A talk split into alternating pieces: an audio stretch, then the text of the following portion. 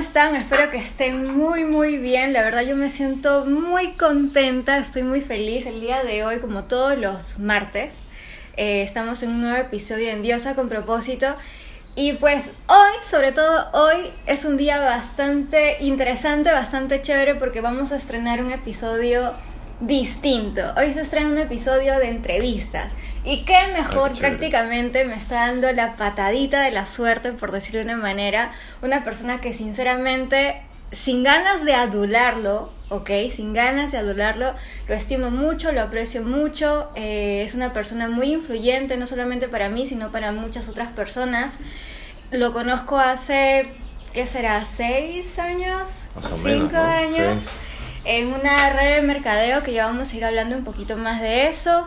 Y muy aparte de toda la experiencia siendo tan joven que él ha podido generar, lo que valoro más de él y lo que me llama mucho más la atención para aprenderle es el tema de inteligencia emocional, cómo él ha venido manejando este tema en el transcurso del tiempo y en muchas áreas o etapas de su vida.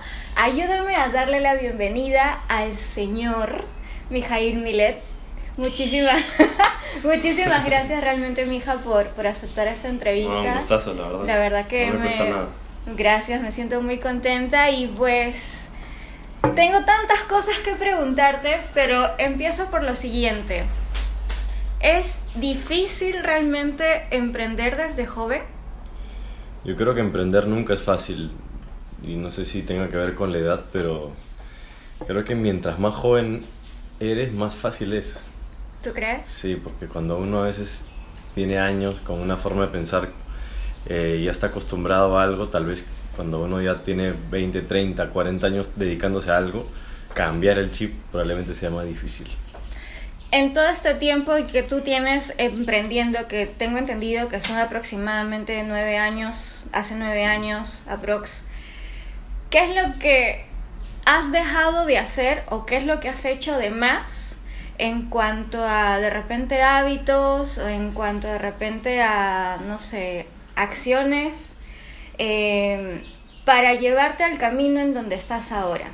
Porque de repente no todos saben, eh, tú ya has venido cosechando cierto éxito a lo largo de este tiempo.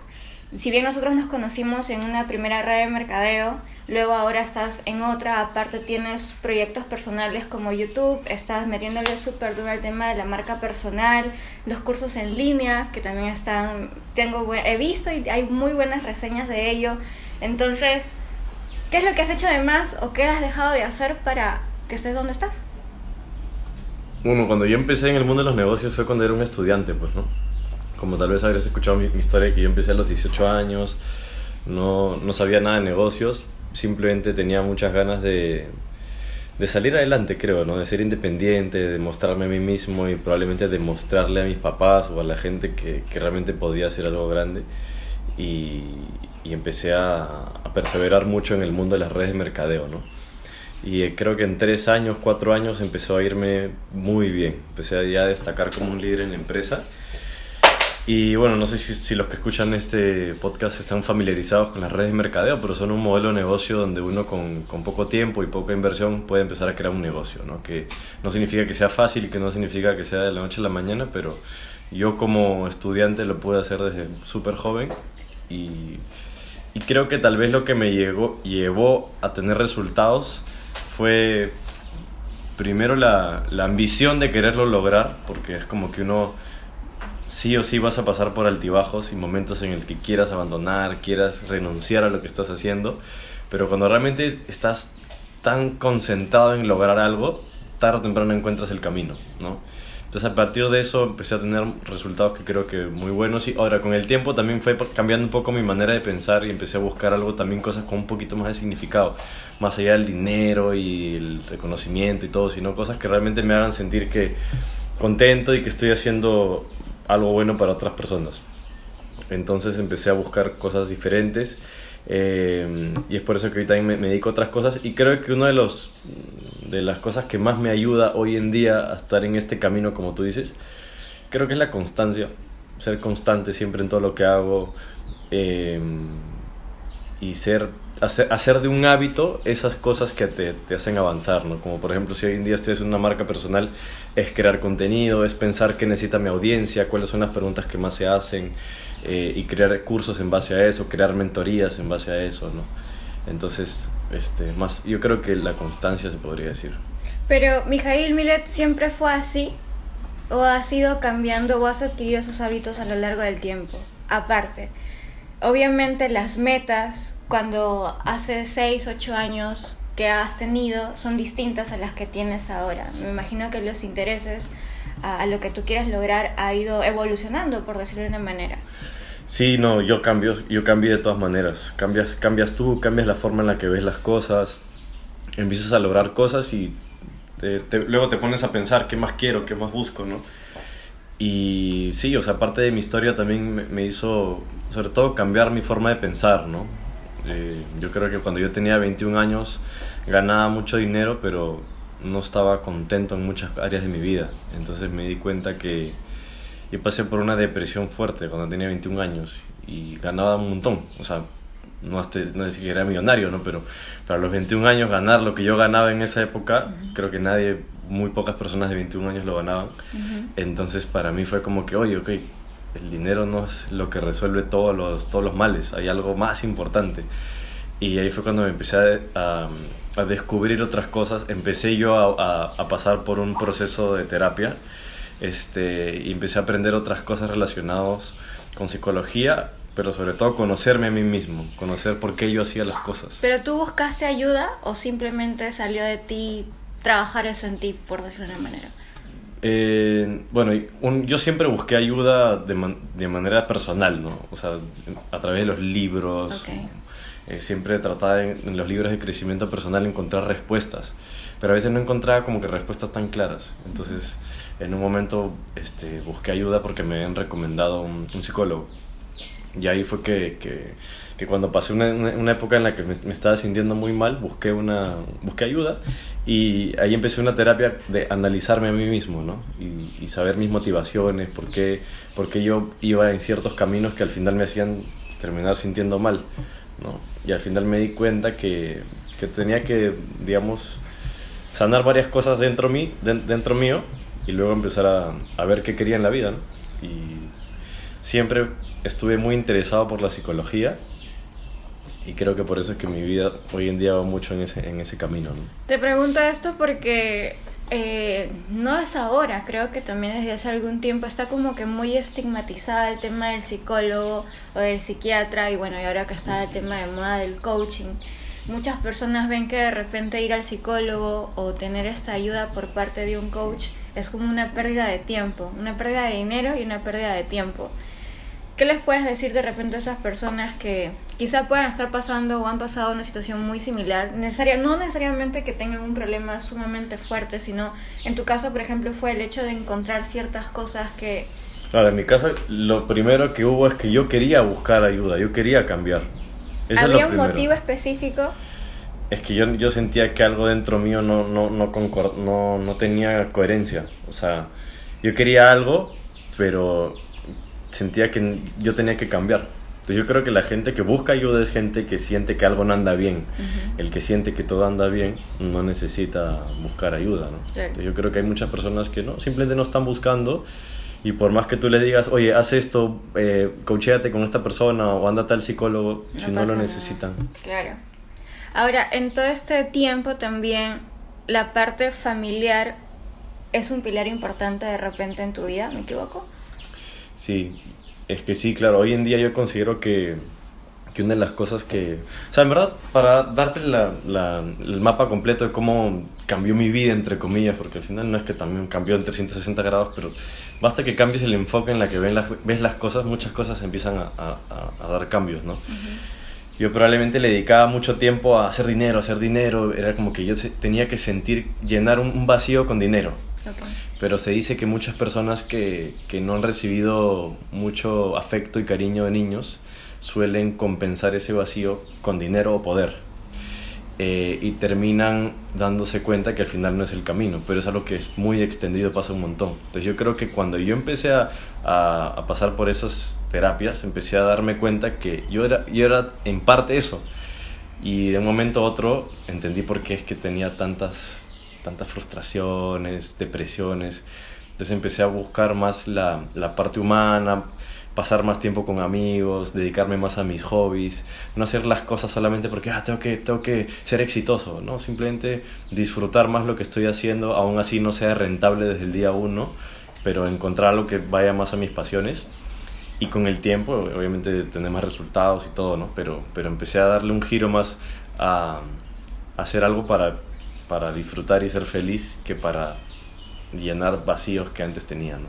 ¿Y en eso cómo afectó, en principio, en tu relación familiar? O sea, con tus papás, con tus hermanos. Em, yo creo que, que, al final empecé a, a, manejar mejor las relaciones familiares porque empecé a... a ¿Qué pasa? Es que también puede sonar un poco frío, pero a veces con toda la familia no, no, no se lleva muy bien, ¿no? Exacto. Perfectamente, ¿no? Hay gente, hay gente de mi familia que pueden ser hermanos, lo que sea, pero... No hay ese clic. Ajá, entonces, este, tú no tienes por qué sentirte obligado a, a, a, corresponder de la misma forma como en otras familias pasa. O sea, hay, hay niños que fueron abandonados y de grandes, este, no, no sienten el mismo cariño por sus papás que otros que, que sí fueron criados con mucho afecto. Entonces, Sí, uno no correcto. Uno no elige a su familia, digamos, pero más bien si tú sientes algo, sí vale la pena que lo, que lo siembres, ¿no? Y yo probablemente hoy en día paso mucho más tiempo con algunas personas que antes no pasaba. Y siento que también es algo que uno va sembrando y como que se va retribuyendo, ¿no? Y ahora también que soy papá y tengo un hijo de dos años, lo entiendo con mayor razón todavía, porque cuando yo estoy con él, cuando paso tiempo con él, cuando pasamos momentos bonitos, es como que todo se vuelve más, más bonito. Y no necesariamente pasa con alguien con quien simplemente te- es que a veces uno, yo tal vez vengo de una familia en la que el tiempo familiar era una obligación, ¿no? Tienes que ir porque es el cumpleaños de tu abuela. Sí, Tienes que ir porque, porque es así. Entonces, pero en verdad no me provoca ni saludar a mi abuelo. Y no es que esté mal, o sea, creo que lo primero es que uno tiene que sincerarse con sus, con Exacto. sus sentimientos.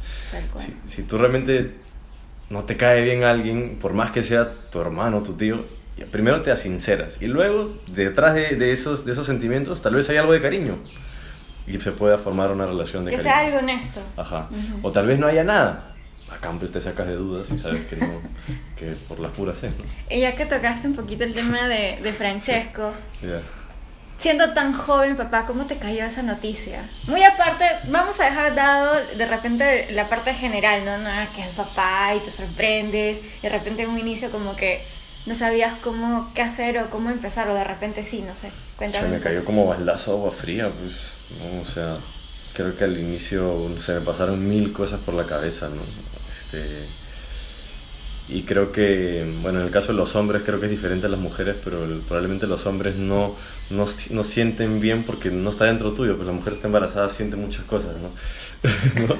Entonces, este, en mi caso yo creo que hasta que nació, Raíz realmente como que sentí algo raro, ¿no? Sí. Y dije, pucha, es un- una personita, ¿no? Que te llevas a tu casa. Y, y se empieza a crear algo bonito, ¿no? Pero probablemente antes era como que cuando me enteré la noticia, o cuando uno... Cuando eres joven y te enteras que vas a ser papá, no es que digas, wow, increíble, ¿no? O sea, probablemente te caiga la noticia como, ah, su, ¿qué pasó y ahora qué hago, no? Y eso muy aparte de repente porque, ¿qué es lo que pasa? Es que la mayoría de personas, y sí me atrevo a dar una, un concepto algo general, la mayoría de personas piensan que tú tienes que estar como que con una estabilidad económica o, o al menos tranquila para poder de repente tener un hijo. ¿Eso fue tu caso o de repente estabas ahí en una situación económica fluctuante que también te hizo temblar, temblar las piernas al, al enterarte de la noticia? Bueno, en mi caso yo sí no estaba fre o sea, jodido económicamente, no sé si puedo decir malas palabras. No, si puede. pero este, estaba medio fluctuante, con deudas, algunas malas decisiones que había cometido. Eso me puso la soga al cuello y esa, esa presión me hizo crecer económicamente. Y creo que hoy en día es uno de los mayores motores que tengo y probablemente eso me hace sacar un lado de mí más, más guerrero, más, más constante. Creo que no, no les digo a todos tengan hijos, ¿no? Pero, pero, pero en verdad sí termina siendo un motor, ¿no? Termina siendo un motor que te mueve más. Y es, es, es bonito, hay que sacarle ese lado positivo siempre. Este, pero sí me agarró en un momento. Y creo, y creo, sabes que sí, no sé si va por ahí tu pregunta, pero algunos también se preparan para ser papás. Exacto, ahí va mi pregunta. Nunca sienten que están preparados. Nadie, no es como que, ay, ahora sí, no, todo el mundo dice, no, todavía no, todavía no, no es el momento, ¿no? Ustedes no sé, pero, pero uno siempre dice, no, todavía no. Uno nunca está seguro, creo, ¿ah? nunca. Aunque tengas toda la plata del mundo, igual puedes estar este, sintiendo que todavía no estás. Como que del todo preparado. Sí. Ahora, yo me pasé de repente el tema del bebé, pero antes, vamos a retrasar un poco antes. Eh, con todo este tema de lo que has venido construyendo a lo largo del tiempo, el tema también de que esto es lo que a mí me llamó poderosamente la atención y es algo que sinceramente aprecio mucho de ti. Todo este transcurso de estos nueve años de emprendimiento nato, de emprendimiento puro, tú no has trabajado para ninguna otra empresa o para ninguna otra persona. No, nunca. Solamente... No, sé lo que es trabajar para alguien. Y, y eso te ha hecho un poco, eh, no complicado, pero de repente has aprendido como que a ensayo de error al cómo relacionarte con personas. ¿Por qué? Porque, por ejemplo, de alguna otra manera, cuando tú vas a un centro de trabajo, quieras o no quieras, tienes que relacionarte. De repente allí saca a relucir tu personalidad, qué tipo de personalidad tienes, con quién persona eres compatible más, menos. En tu caso, ¿cómo fue? Si de repente no, no estabas trabajando específicamente para alguien, pero este tema de emprendimiento, del network marketing, ¿en qué te ayudó? Yo creo que todo lo que pasas en la vida te forma de cierta, de cierta manera, ¿no? Yo antes de, hacer redes de mercadeo, mi, yo no tenía idea de los negocios, más yo ni siquiera quería hacer negocios porque nadie en mi familia los hacía, solamente que cierto grupo de amigos influenció en mí para que haga algo y al final terminó marcando mi vida mucho. Mi meta en esa época yo me acuerdo que era postular a un Starbucks, postular a un restaurante, me llamaba la atención ser mesero. Okay. Y nunca lo llegué a hacer, ¿no? Y ahora ni, ni, quisiera tampoco, porque la verdad que valoro mucho el tiempo y creo que el chip de, de emprendedor te, te, te, forma de cierta forma, ¿no? Y creo que mi personalidad también es un poco así de, de querer ser independiente, creo que no toleraría tener un jefe o alguien que me diga cómo hacer las cosas creo que me pelearía rápidamente. Creo que es por mi personalidad que me gusta ser un poquito el que lidera la, las, las cosas, ¿no? También obviamente me gusta que tener mentores, personas que me, que me inspiren, que me enseñen. Que te guíen. Sí, pero no sé cómo sería si tuviera un jefe. No tengo idea. Y en todo este transcurso de este crecimiento en cuanto a también a reforzarte de repente parte de tu personalidad y todo eso, en tus relaciones, principalmente amorosas, ¿te ha sido difícil encontrar una persona que sea compatible o de repente que vaya a la idea que tú quieras?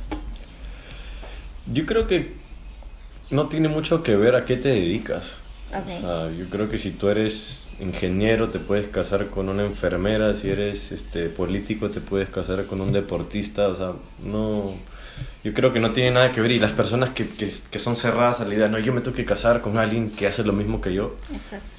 En realidad yo creo que eso no tiene, por lo, por lo poco que sé, porque tampoco me considero un experto en esto, pero creo que uno realmente más bien cuando tiene una relación sana de pareja es cuando tienes una apertura a, a aceptar al otro como es, ¿no? Y si la otra persona le, le, le apasiona la música clásica y yo soy rockero, metalero, no importa. Yo, si, si a ti te gusta la salsa y a mí me gusta el rock, yo aprecio que a ti te guste la salsa, ¿no?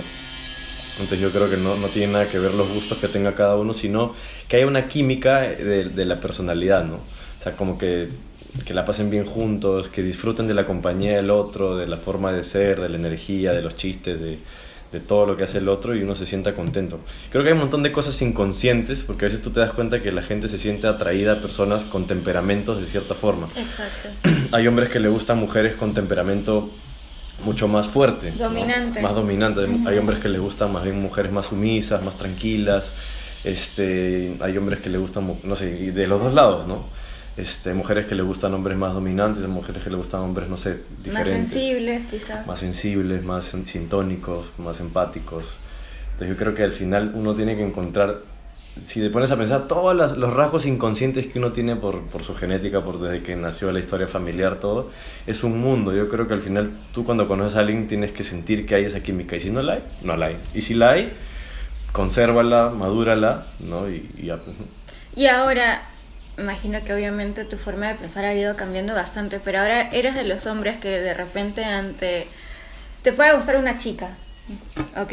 Y ya de repente puede que sí, puede que no, pero eres de los que se detienen a pensar, a analizar, o sea, se dan ese pequeño momento de que si realmente te conviene o no, o simplemente te dejas llevar por la emocionalidad.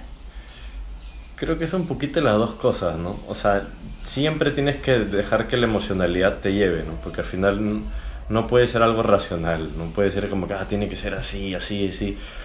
Pero también en algún momento te vas a preguntar, aún así si eres la persona más emocional del mundo, vas a preguntarte, oye, que con esta persona voy a estar feliz, con esta persona están funcionando las cosas. Este, yo creo que es un poco las dos, ¿no? Pero sí uno tiene que dejarse guiar más por el, por, creo que por el sentimiento, por qué siente. Porque si tú dices, no, él- esa es la persona que estoy buscando, tiene todos los rasgos, que, pero cuando estás con la persona no te sientes bien, porque no es. pues, ¿No? Claro, Y al exacto. revés también. Y ahora, ¿qué es lo que más valoras de repente en una persona, en una mujer, para quizás, no sé, entablar una relación? Eh, bueno, es una- algo más personal, ¿no? Que me preguntas. Pero bueno, yo creo que a mí me gusta, me- o sea, ¿qué tipo de mujer me gusta? No sé, si, no sé si tengas como que un prototipo de mujer, pero algo que definitivamente tiene que tener, no sé, eh, Mira, como lo que estábamos gusta- hablando, de repente a algunos le gustan que seas más dominante, a otros que seas más suave. A mí me gusta que una mujer sea entretenida, que sea divertida, que sea con, la- con quien conversar, se pueda conversar de cualquier cosa y te puedas vacilar, ¿no? Eso creo que es interesante, que tenga sentido el humor. Eso ahí para, yo creo que es clave, ¿no? Eso sí, sí, sí busco. No sé si, no sé si, si dominante o, o- o sumisa, no sé cómo. Eso te da igual. Pero sí, por ejemplo, me gustan las mujeres este, este, que son bien espontáneas, así, pero creo que no estoy seguro por ese lado, no, no sabría decirte. ¿Cómo te sientes ahora, en estos momentos? Estamos que octubre 2019.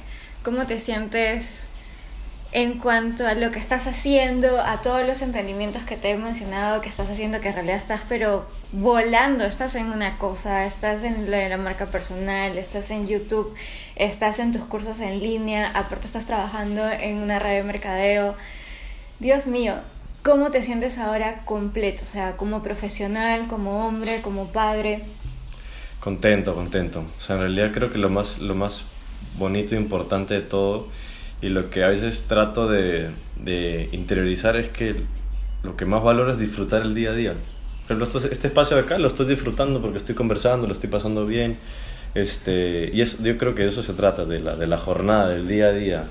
Si haces lo que te gusta y, y pasas, la pasas bien todos los días, vas a ir avanzando en lo que, en lo que tú haces, ¿no? Y sí, no, a veces hago demasiadas cosas a la vez y siento que me faltan horas, ¿ah? Siento que 24 horas es muy poco para todo lo que yo, Yo te veo hacer. que no paras. Sí. Yo te veo que no paras. Sí, a veces también necesito relajarme, a veces también estoy cansado, tengo dos, tres días sin dormir y necesito darme un día entero a dormir o, o a estar relajado. Y también cuando uno está relajado y no hace nada es cuando salen las mejores ideas. Este fin de semana también estuve súper tranquilo, el sábado no hice nada, estuve todo el día acá y salieron un montón de ideas nuevas. Creo que también salen ideas cuando uno está tranquilo, sin ninguna presión, ¿no? No me pongo metas así obse- obsesionadas de alcanzar cosas rápido, porque yo creo que más importante es disfrutar el camino. Y si, un- y si tú lo disfrutas, tarde o temprano te va a ir bien. Y a eso quería también entrar a detallar. ¿Cómo has hecho para realmente, porque de repente ahorita suena esto como una palabra algo cliché, ¿no? Disfrutar el aquí, el ahora, el presente. Pero en tu caso, o sea, ¿cómo has venido, cómo has hecho? ¿Cómo, cómo has logrado de repente disfrutar cada día o, o esa tranquilidad que tienes que muchos de nosotros, y, y si me atrevo a decir, me incluyo, a veces de repente estamos más al pendiente de lo que pueda pasar mañana o de acá un mes o dos meses y dejamos pasar muchas cosas que están pasando ahorita y que de repente no lo vas a volver a disfrutar, no lo vas a volver a vivir. En mi caso, trato de tranquilizarme mentalmente y decir, ok, respira profundo y a ver qué está pasando ahorita. Y me analizo, pero ese es mi caso. en tu caso cómo es, porque la mayoría de la gente vive como que en el correteo, pues, y se está enfocando más allá y por eso ocurre el tema de la ansiedad. ¿Cómo manejas la ansiedad? Claro, yo creo que las personas pensamos mucho en qué va, a pasar en nuestro futuro, ¿no? ¿Qué vamos a construir? ¿Cuál es nuestro, nuestro proyecto de vida? ¿Cómo lo vamos a hacer exitoso, conocido, ¿no? Y estamos pensando mucho en eso. Yo creo que basta, basta que definas a dónde vas para que ya dejes de pensar en el futuro. Porque si todo el día estás pensando en el futuro, en el futuro, muchas cosas no se van a cumplir al pie de la letra. Y ahí uno se empieza a estresar. Si yo digo, no, a fin de mes tengo que cerrar esta cantidad de ventas y no solamente esta cantidad de ventas, tengo que lograr esto a nivel personal, esto a nivel familiar, ta, ta, ta, de la nada te empiezas a, sentir como que acorralado, estresado, ¿no? Y, y, puede ser que a veces tú hagas toda, toda, una semana estás haciendo algo y las cosas no salen bien. Y puede ser que otra semana lo vuelvas a hacer y sale súper bien, ¿no? Entonces yo creo que el pensar en el futuro está bien para saber si estamos en la dirección correcta. Pero de ahí en el día a día, lo único que te queda hacer es disfrutar el día, pasarla bien, hacer las cosas y entretenerte, ¿no? Porque al final, eh, si no te entretienes y no la pasas bien, pucha, qué feo, ¿no? Te quiero hacer una pregunta bastante puntual porque me la preguntaron en Instagram.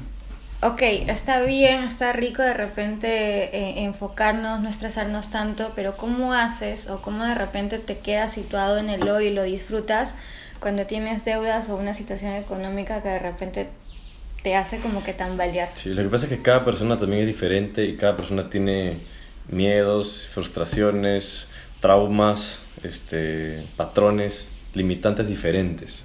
Por ejemplo, en el caso del dinero, o sea, sí, todo el mundo tiene altibajos económicos, subidas y bajadas. Entonces, en un momento yo, yo, yo fui consciente de que económicamente mi vida va a seguir teniendo altibajos probablemente de acá a seis meses me vaya súper bien, probablemente de acá a un año, y medio pase por otra crisis, probablemente de acá a dos años me vaya a volver increíble, me vuelva millonario y de acá a tres años pierda toda la plata otra vez, ¿no?